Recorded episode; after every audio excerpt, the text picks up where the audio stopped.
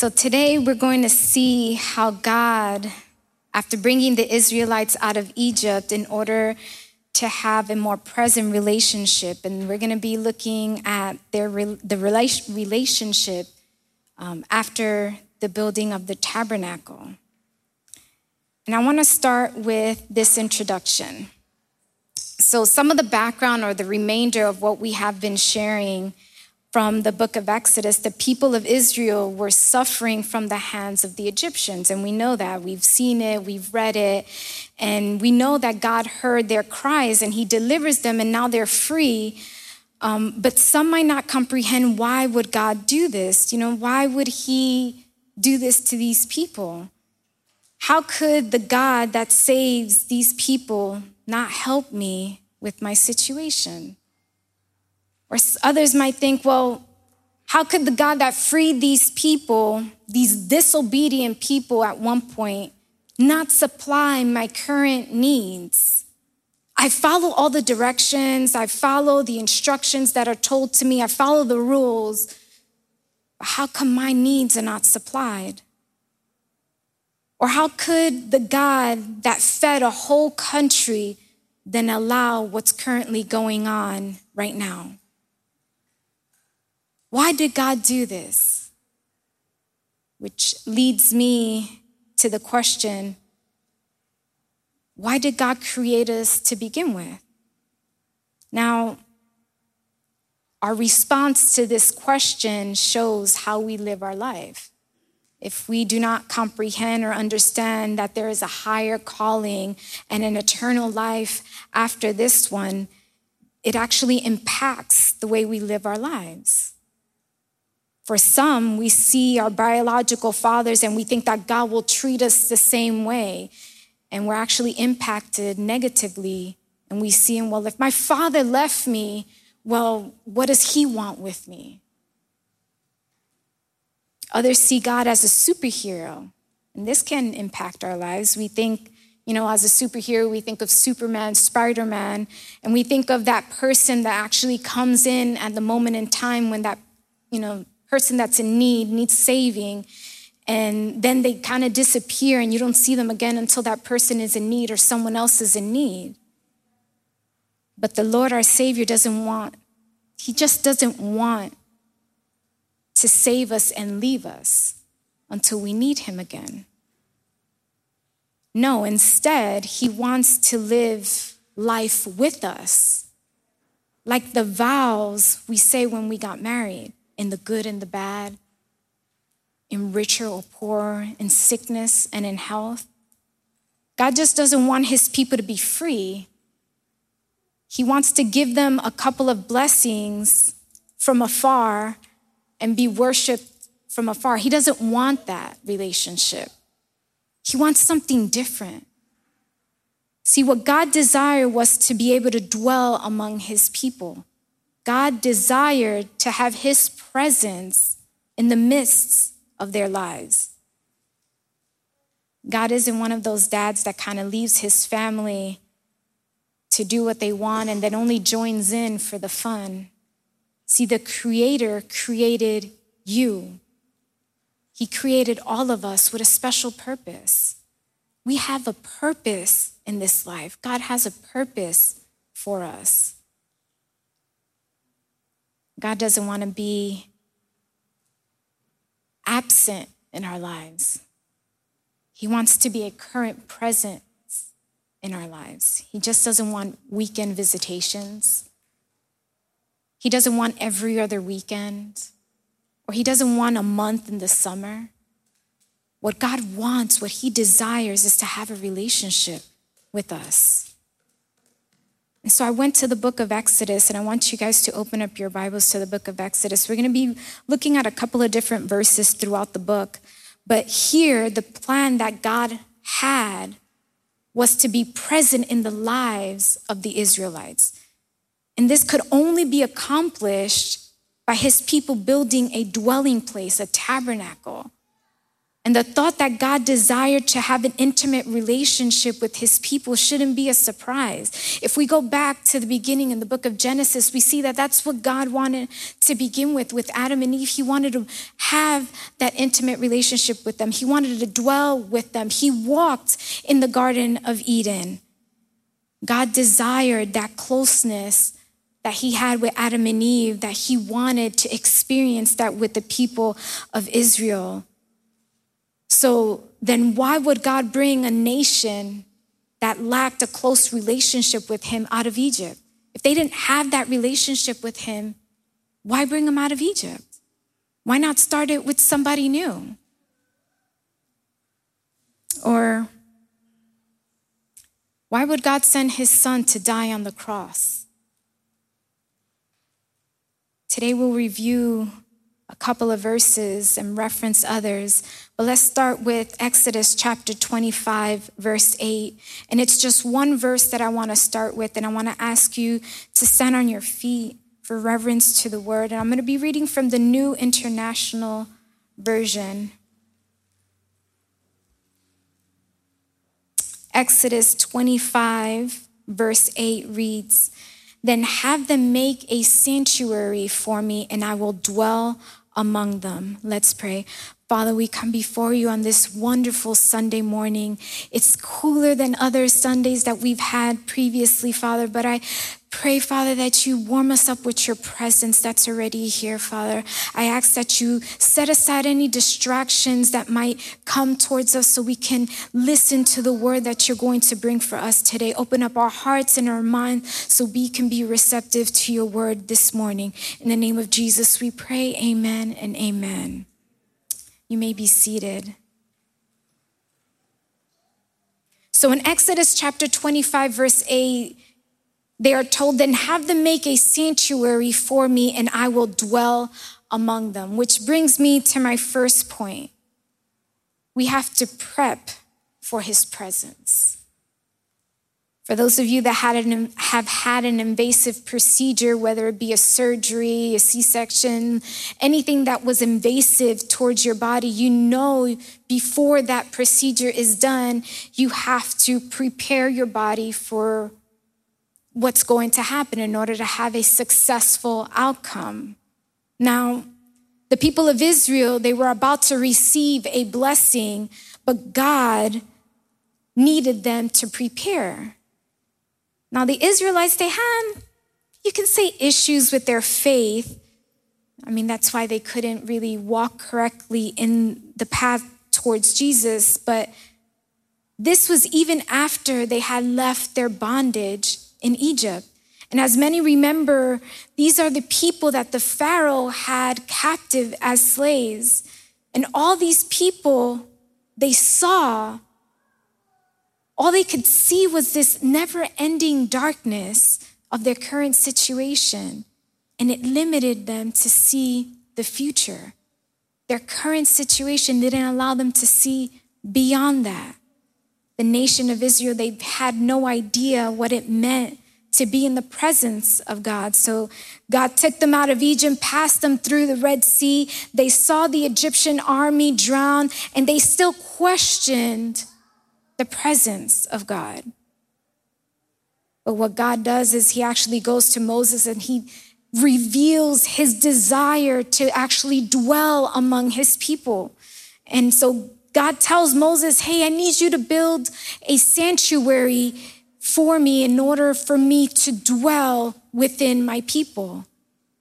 And so when we're reading the chapter 25, we see that God tells Moses to have the people bring various items as an offering for the building of the, of the tabernacle.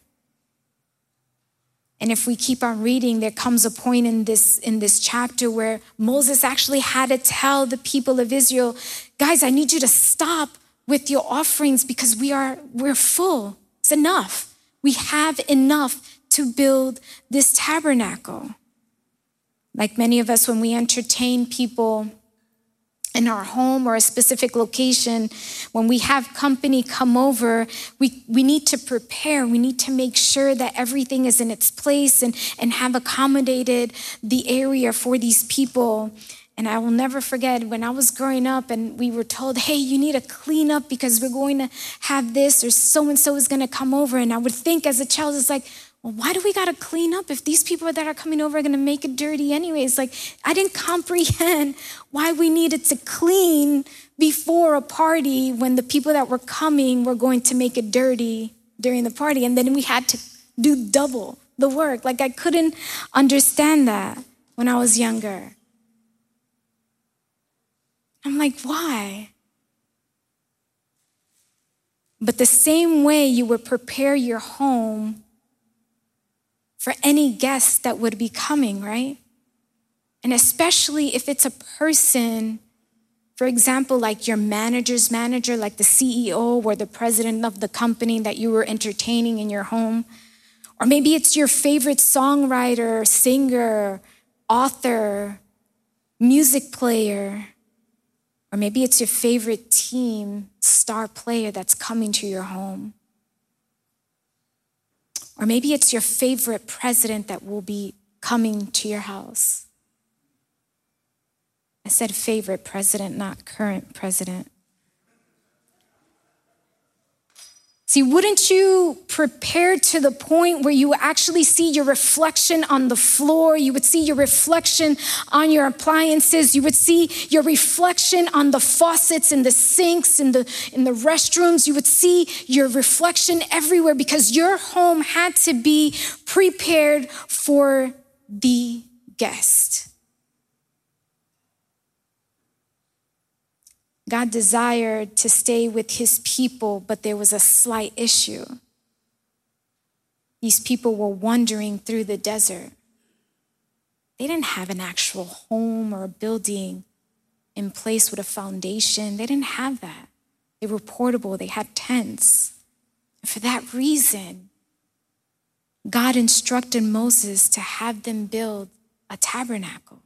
And the amount of detail that God gave Moses, some would be mistaken. Like, well, what do these Israels think they're doing? What, what are they looking for? It must be in an oasis that they think that they're going to experience. The people of Israel longed to fill a void that they felt. These people wanted something more than their current situation. But what they did not know was that God wanted to dwell with his people. He wanted his presence to reside with them. And after God gave these instructions to build him the tabernacle, these people then disobeyed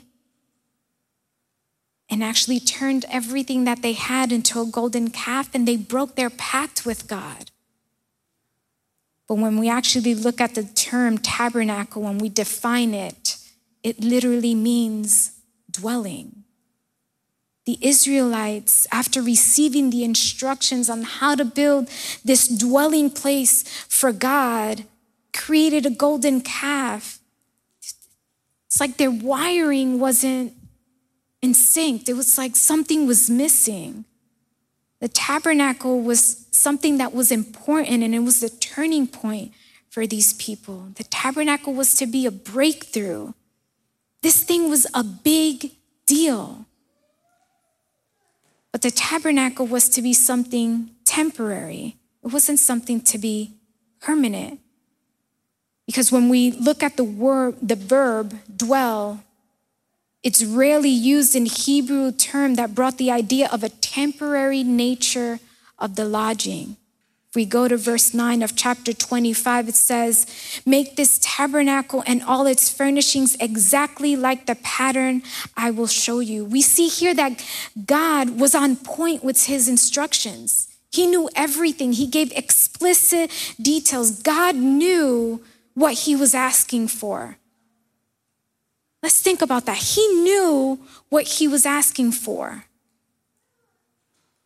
Well, if God was being so specific on how he was looking for, on what he was looking for, that meant that it was similar to the one of the best cookout tents that we have when the rodeo comes in, right? Why do we think that we can tell God how we are to be saved? Or why do we think that we can tell God who gets to go to heaven or not? When He gives us, well, when He gave explicit details to Moses on how to build the tabernacle. Where do we get the idea that the moment God says something, we think He doesn't mean it? We're going to think He's going to send us a text, JK. I was just kidding. This tent wasn't just a tent, a cookout tent. This tent was the place in which God was going to dwell in. You see, God didn't want general contractors, no offense to any that are here, but God didn't want a general contractor for this project. God called specialists in their trades to use what God had gifted them to build and adorn his tabernacle. And when we read chapter 31, we see that God called Bezalel from the tribe of Judah to use his skill that was a gift from the Holy Spirit. This shows us that our skilled trades, craftsmen, and builders can actually be used by God and not just to do a thing, but to do amazing works. To all the skillful traders out there, to the Bezalels, God is calling you to craft his dwelling place. God wants you to use your skill for him. Just as in the book of Exodus, where he used the skills and the talents, the laborers, to worship God. I came across this illustration and it was titled God Values Giving. And in 1995, the nation was astounded or stunned when the news broke out that an elderly woman named Oseola McCarty had donated 150,000 to the University of Southern Mississippi for their scholarship fund. This 87 year old woman had been forced to drop out of school in the sixth grade to care for her family. For more than 60 years, she made a living washing clothes for hire in Hattiesburg, Mississippi. And she saved as much money as she could from her pay. She wanted others to have the opportunity for the education she never received, so she gave away the money she had saved for so many years. Our society values how much a person has, but God values how much a person gives. See, when Jesus watched the people giving in the temple or for the temple, he praised them for what they gave. There was a widow who just casted two mites, which is a fraction of a penny. And he praised her because it represented such a sacrifice. We're not talking specifically about money, we're talking about giving to the Lord, looking for the opportunities that you have in your hand, give those resources to the Lord. Just like the people of Israel gave everything that they had, that Moses had to be like, hey guys, to hear it's enough. We should be willing to give, to be generous, and help others today instead of waiting for others to help us. Which leads me to chapter 40, and that's the focal point for this message. And here we see the setting up of the tabernacle. I'm not going to go into specifics on each item and the curtains and the colors, but previously in the chapters, it shows us, or we can see the preparation that it was needed in order to get to this point. But we need to prepare for this next step. Exodus chapter 40, verse 34.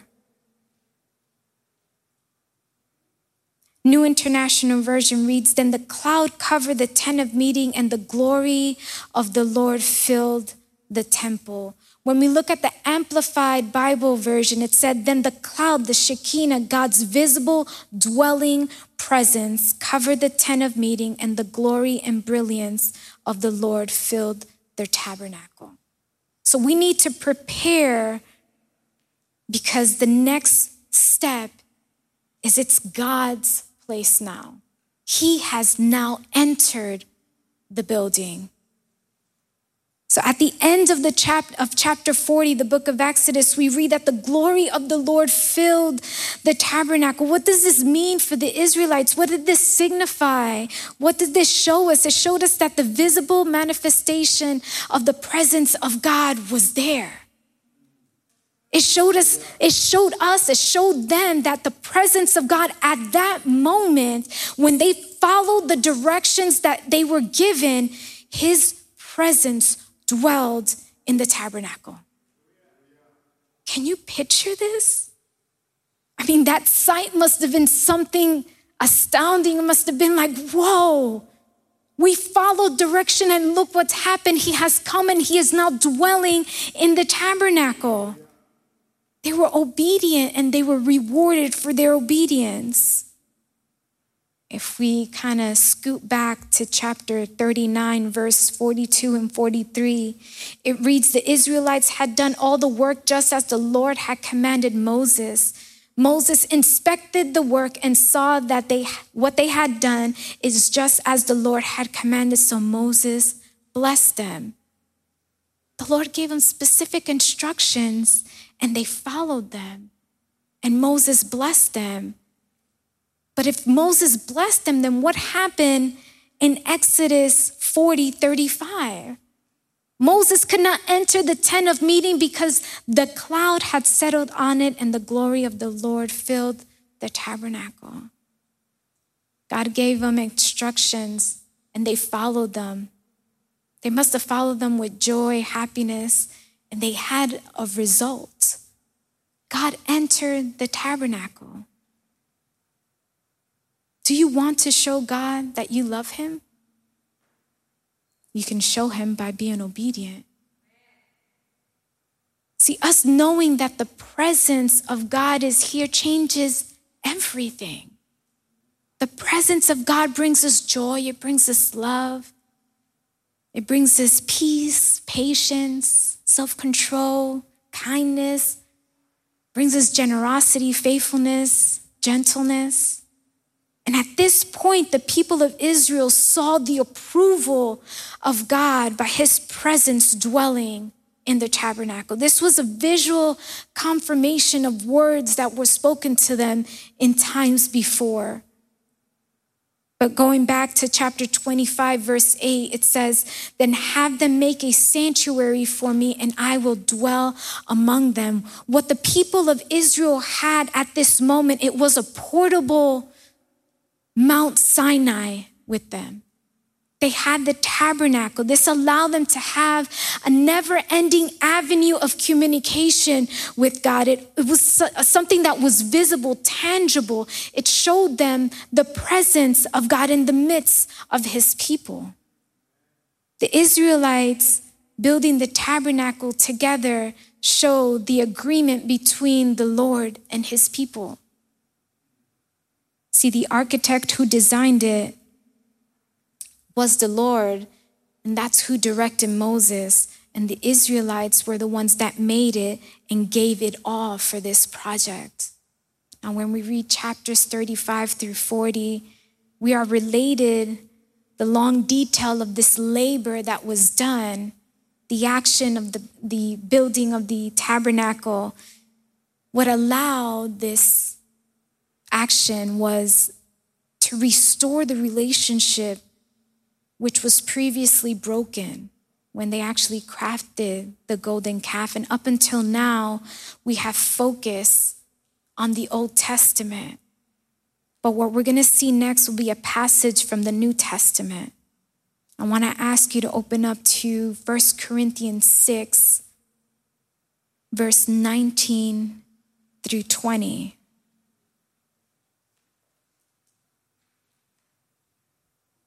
And I've been focusing on the book of Exodus, and we actually finished today the book of Exodus. But in this current passage in the New Testament, we're going to see the last point. 1 Corinthians chapter 6 verse 19 through 20 says, "Do you not know that your bodies are the temples of the Holy Spirit who is in you, whom you have received from God? You are not your own.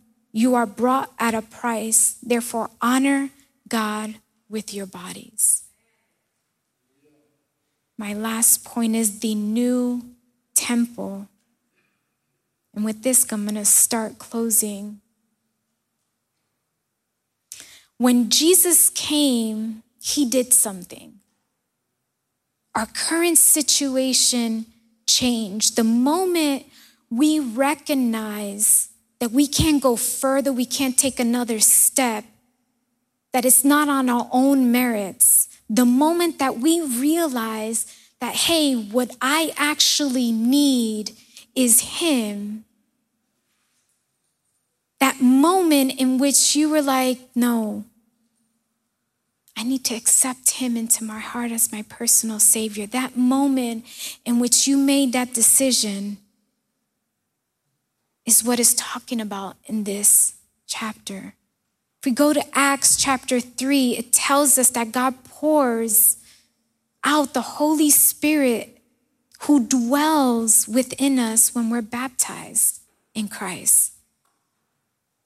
For some of us, we need to know the dwelling place or the location of the presence of God like we know our home address we need to know the exact place in which God is residing. But I want to let you in on a little secret. There's not an exact location. Because just like we have just read, we are the temples of the Holy Spirit. So that means we are the tabernacle. That means we are the walking, dwelling place of God means that we can each carry the presence of God with us. The Israelites actually needed to break down the tabernacle once they moved and rebuild it again in order to experience the presence of God. But we do not need to rebuild the tabernacle or the temple because we are that dwelling place. We are the new temple. We are that tabernacle in which He has chosen to dwell. Can you think of the sacrifices, the time, the effort, and all the preparation that it took these people of Israel in order to work on this tabernacle? See, they didn't have the ability to be able to go to academy and purchase one of those cheap Coleman tents in order to allow the presence of God to dwell there. They didn't have the resources in order to call ahead and order a pre-built temple. These people built the tabernacle with the best materials currently available. Like, how was that even possible? They were in the desert. How were they able to acquire these materials? Yet they built it with the best. They worked hard and they obeyed the instruction of the Lord. Can you imagine how that felt? I mean, there must have been an anticipation and an excitement within them once they were finished, once the last curtain was hung, once everything was in its, in its place. The hard work, the time it took, the sacrifices required to build the tabernacle only made the people of Israel appreciate it more. That allowed them to care for it and care of it. The tabernacle was where God dwelled amongst his people. This was an honor to be able to have God dwell among them. So I want you to think about this for a moment. If what we read in 1 Corinthians chapter 6 stated that as Christians we are a temple of the Holy Spirit, Are you taking care of it? Are you taking care of the temple? Are you making sure that things are in its correct place? I want to ask you to stand this morning.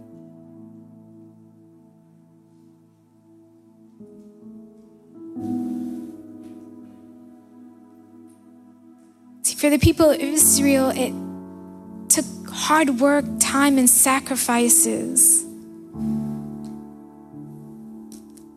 So I've titled this message, Who's Dwelling Within? Are you taking that hard time work? Are you taking the time? Are you sacrificing in order to build that tabernacle?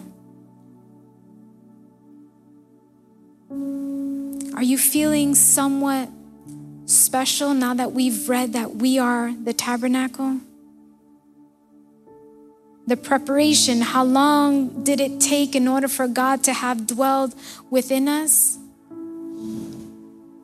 For some people, for example, Moses, it took him 40 years to be able to have that encounter with God at the burning bush. When another person looks at us, are they seeing God dwelling within us? Or when our neighbor sees us conducting ourselves, are they seeing the Lord dwelling in us? Or does our life reflect the fact that we are the temple of the Holy Spirit? Do we actually feel honored to be the dwelling place of the Holy Spirit? The dwelling place of His presence? The same way that we would be honored that our favorite celebrity would be in our home, are we actually honored to have the King of Kings and Lord of Lords within us? Church, we have someone much more important within us than our favorite celebrity or star or football basketball player. All he wants to do is dwell within us. And this is the perfect time if we haven't started yet, but to start to live in His presence. Today is not the day to quit and allow Satan to enter the temple in which was meant for the Holy Spirit. See, we need to comprehend, we need to understand that we are not our own. No, sir, no, ma'am. We belong to Him. We belong to a loving gentleman that wants to dwell in us. He wants to dwell among his people. Are we able to show this world the difference that is the Lord? Are we able to show them that difference that He dwells within us?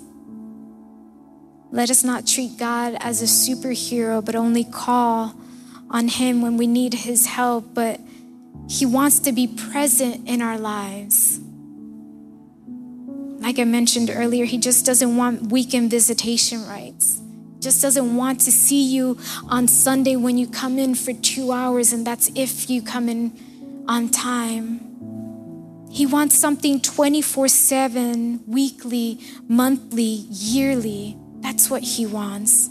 The presence of God will make a difference in our lives.